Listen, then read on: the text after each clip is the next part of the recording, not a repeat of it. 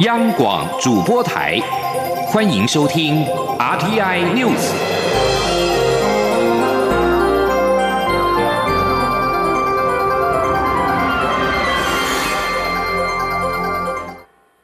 各位好，我是主播王玉伟，欢迎收听这节央广主播台提供给您的 RTI News。新闻首先带您关注财经焦点。台北股市二零二零年封关日已上涨四十四点，大盘指数一万四千七百三十二点的历史高点收盘，风光挥别二零二零年。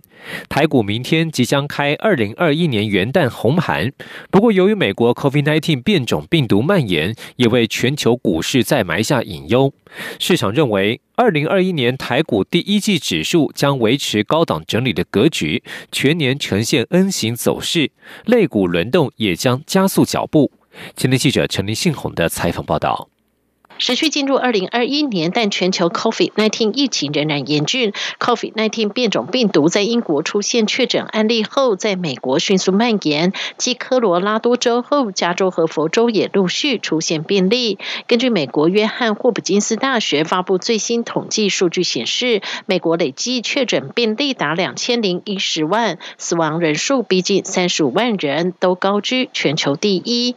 不过，金融市场对疫情反应却相当冷。近美股二零二零年封关日收历史新高三万零六百零六点。华南投顾董事长楚祥生指出，尽管迈入二零二一年疫情仍具挑战，但由于疫苗问世，金融市场普遍认为二零二一年景气可以明显弹升。全球股市也先行反映这样的行情，但由于不少概念股在二零二零年已攀高峰，二零二一年是否还有空间，值得关。观察，楚祥生说：“很多股票这个本一比拉得非常的高，啊，所以说是不是还有这么强的力道，这么多的资金去推升股价，再走一大段，这是要还是要仔细观察的部分。”由于远距商机需求，半导体龙头台积电在二零二零年成为台股最闪耀的新星。分析师认为，二零二一年市场仍持续关注五 G 趋势，只要全球疫情控制得宜，并配合全球央行的货币宽松政策，二零二一年金融市场仍可以期待。分析师许博杰说。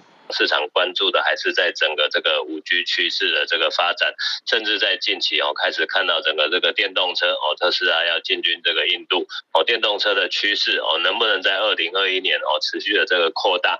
那另外一个就是在整个相关哦，不管是在自驾车哦，甚至是在一些这个五 G 相关次产业的部分，我想都是二零二一年可以关注的这个焦点。富兰克林华美高科技基金经理人郭修生则认为，去年台股表现亮眼，不乏科技类股带动表现。年关将近，也见外资陆续回补金融、传产类股。除了半导体以外，传产如玻璃、塑化、水泥等产业，在二零二零的封关日都收盘上涨。预估台股二零二一年第一季指数将维持高档整理格局，整年将呈现 N 型走势，类股轮动也会加速。中央广电台记者陈玲信鸿报道。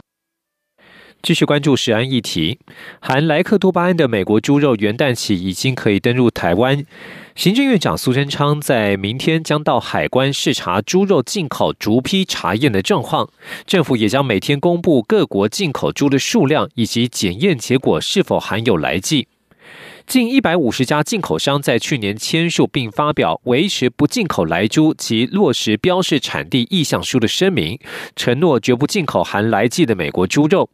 进口业者指出，目前国内猪肉市场百分之九十是国产，百分之十是进口，美猪又只占进口的百分之一。且就算进口不含来季的美猪，消费者仍然心存疑虑。目前将以加拿大、西班牙、丹麦、荷兰等国的猪肉为优先。为了确保进口肉品安全无虞，进口猪肉将采取逐批查验。苏贞昌预计四号上午前往新北市八里区的台北港，亲自了解查验的流程。另外，连锁餐饮业者开始标示猪肉的来源，多数标榜国产猪，而国产猪需求提升，也导致成本的增加。餐饮业者想调价，又怕影响生意，面临两难的局面。目前，多数连锁餐饮业者表示没有调涨价格的计划，但未来难保不会出现涨价潮，而消费者也忧心荷包缩水。继续关注的是台湾拓展经贸的工作。拓展对外经贸合作是外交工作重点。来台湾留学的境外生深具发展潜力。外交部认为，国内企业若是能够与在台境外生互相配合，将有可能为拓展商机与生涯规划各自带来正面效益。因此，外交部透过人力资源公司建构相关平台，推动企业与境外生进一步媒合双方的征才与就业需求。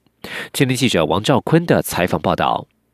外交部近来将推动经贸合作的焦点放在在台留学生。国际合作及经济事务司司长蔡允中表示，境外学生为数众多。以非洲为例，教育部统计约一千四百人。企业若能找到适当的留学生互相搭配，未来他学成返国后，就可成为企业在当地推广业务的尖兵。而留学生在台除念书外，也能为生涯规划找到适合方向，双方皆可互蒙其利。基于上述概念，企业与在台境外生之间需要一个媒合平台。蔡允中指出，已开始邀请人力资源公司参与相关推动工作。留学生跟企业界这个平台谁去建？怎么把它建起来，让他们能够做交流？所以我们呃最近把一些人力中介公司一零四还有一一一一哈这一类的中介公司，这个人力资源公司，我们也邀请他一起进来。未来在媒合的部分，我们就透过他一起去合作。那这样子的话，业界留学生还有人力资源公司也都可以得到他们应有的好处。此外，协助友邦推广农牧及海鲜产品，仍是我与邦交国的双向贸易重点。蔡允中表示，肉品、海鲜、咖啡等产品颇受台湾消费者欢迎。例如，我国在二零二零年成为巴拉圭第二大冷冻牛肉进口国。今年将持续加强相关交流合作。中央广播电台记者王兆坤台北采访报道。体坛消息：BWF 亚洲公开赛泰国站首站将在十二号点燃战火。世界球后戴资颖在今天启程前往泰国。基于安全，戴资颖搭机时是全副武装，穿上了防护衣，戴上口罩以及护目镜。世界羽球联盟 BWF 一月在泰国曼谷举行三场赛事，前两站都是超级一千系列的亚洲公开赛，分别将在十二号、十九号登场。包括了戴资颖、台湾羽球一哥周天成、羽球王子王子维、男双组合王麒麟和李阳都将参赛。而两站泰国赛更是攸关年终赛的资格，年终赛将在二十七号举行。戴资颖自去年三月中全英公开赛封后之后，就没有再参加过国际比赛。这一次泰国赛第一站首轮对手是世界排名第二十二名的泰国女将尼尼恰翁，双方过去九度交手，戴资颖以八胜一败占有优势。继续要关注民众的精神健康。精神健康基金会公布每两年进行一次的全国性精神健康指数调查，今年特别调查了 COVID-19 疫情对精神健康的影响，而根据结果推算，全台湾约有三百四十二万人的经济受到疫情冲击，连带影响到精神健康。此外，保持社交距离的防疫措施也让人产生了孤寂感。每四位受访者就一人表示曾经感到孤寂，也就是全台有四百二十二万的孤寂人口。今天央广记者刘品希的采访报道。精神健康基金会表示。根据调查，每逢大选年，全民的精神健康指数都有下降趋势。今年初虽然也有大选，但国人整体精神健康指数较往年高，达八十三点三分，推测可能要归功于台湾防疫有成。不过，调查也指出，有百分之二十一点四的民众因为这次疫情导致经济状况变得不佳。以此推算，全台约有三百四十二万人受到冲击，这也连带影响个人的精神健康，特别是反映在个人价值上。许多人容易感到生命没有意义，付出不值得，能力与特点没有发挥，不满意自己的成就跟身份地位等。金建会认为，经济状况变差，让国人对个人价值主观评断下降，是国人精神状况长久以来的隐忧。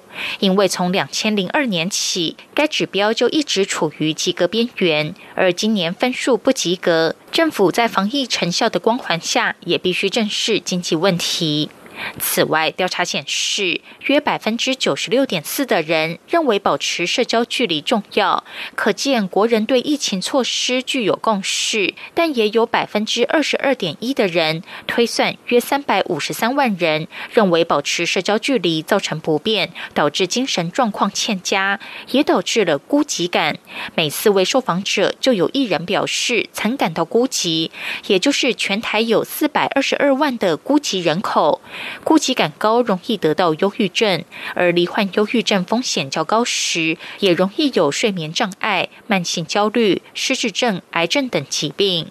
金建会精神健康指数组召集人杨聪才说。那孤寂感呢？确实，有的人反映说，因为我们要强调社交距离，然后社交距离呢，有的人也认为说，社交距离的影响之下，产生了他提升了他孤寂感。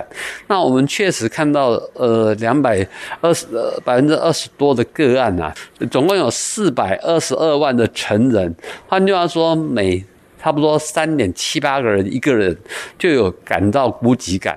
调查结果也发现，孤寂感程度越高的人，其精神健康状况越不理想。其中，待业者、离婚丧偶者、独居者是形成社会孤岛的高危险族群，值得大家共同关注。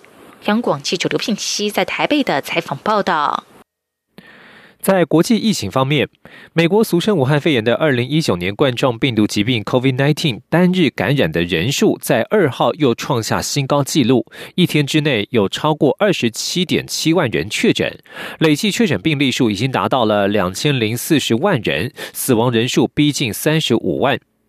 美国的感染人数在近最近数月出现激增。白宫首席防疫专家福奇在耶诞节过后警告，随着假期旅游扩散，将使得美国来到一个临界点，而疫情最糟的时候可能还没到来。这次疫情有许多名人难逃病毒的魔爪。在美国的民主运动人士王丹今天在脸书发文表示，他在去年十二月底病毒检测呈现阳性，确诊感染了武汉肺炎，但他表示自己症状轻微，已经可以结束自我隔离。另外，根据美国有线电视新闻网 CNN 的媒体二号引述消息人士报道，知名脱口秀主持人赖瑞金确诊，他已经在洛杉矶住院两周。美国一直努力想平息这场疫情，但是疫苗接种计划受到后勤问题以及医院负荷过重所困扰。目前已经有超过四百二十万人施打过第一剂疫苗，有一千三百万剂疫苗已进行分配，但是这仍远远落后美国总统川普所承诺要在二零二零年结束让结束时让两千万人接种的目标。不过，在疫情肆虐之下，还是有些人是毫不在意。在法国西北部的一个违法狂欢派对进行超过两天，并且一度与警方发生冲突对峙，终于在今天落幕。共有超过一千两百人因为违反了防疫规定被记录在案。这场地下活动自二零二零年十二月三十一号晚间吸引了约两千五百人前往两座废弃仓库跨年狂欢，法国警方未能加以阻止。检察官办公室表示，为了查明举办活动的人，警方已经拘留了两人。这两人都是一九九八年出生，而且都没有前科。为了防止疫情蔓延，这样大规模的聚会在整个法国都是被禁止的，而且全国都强制执行每天晚上八点到隔天上午六点的宵禁。然而，在跨年夜期间，电音从仓库中传出，让该处成为非法的夜总会，吸引了来自全法国甚至外国狂欢者蜂拥而至。大批警力前往现场强制活动解散，并没有发生暴力事件。警方在非法狂欢派对当中查扣了一一部卡车、音响设备以及发电机。许多人因为违反防疫规定被记录在案，例如违反宵禁、没有佩戴口罩或是参与非法集会等等。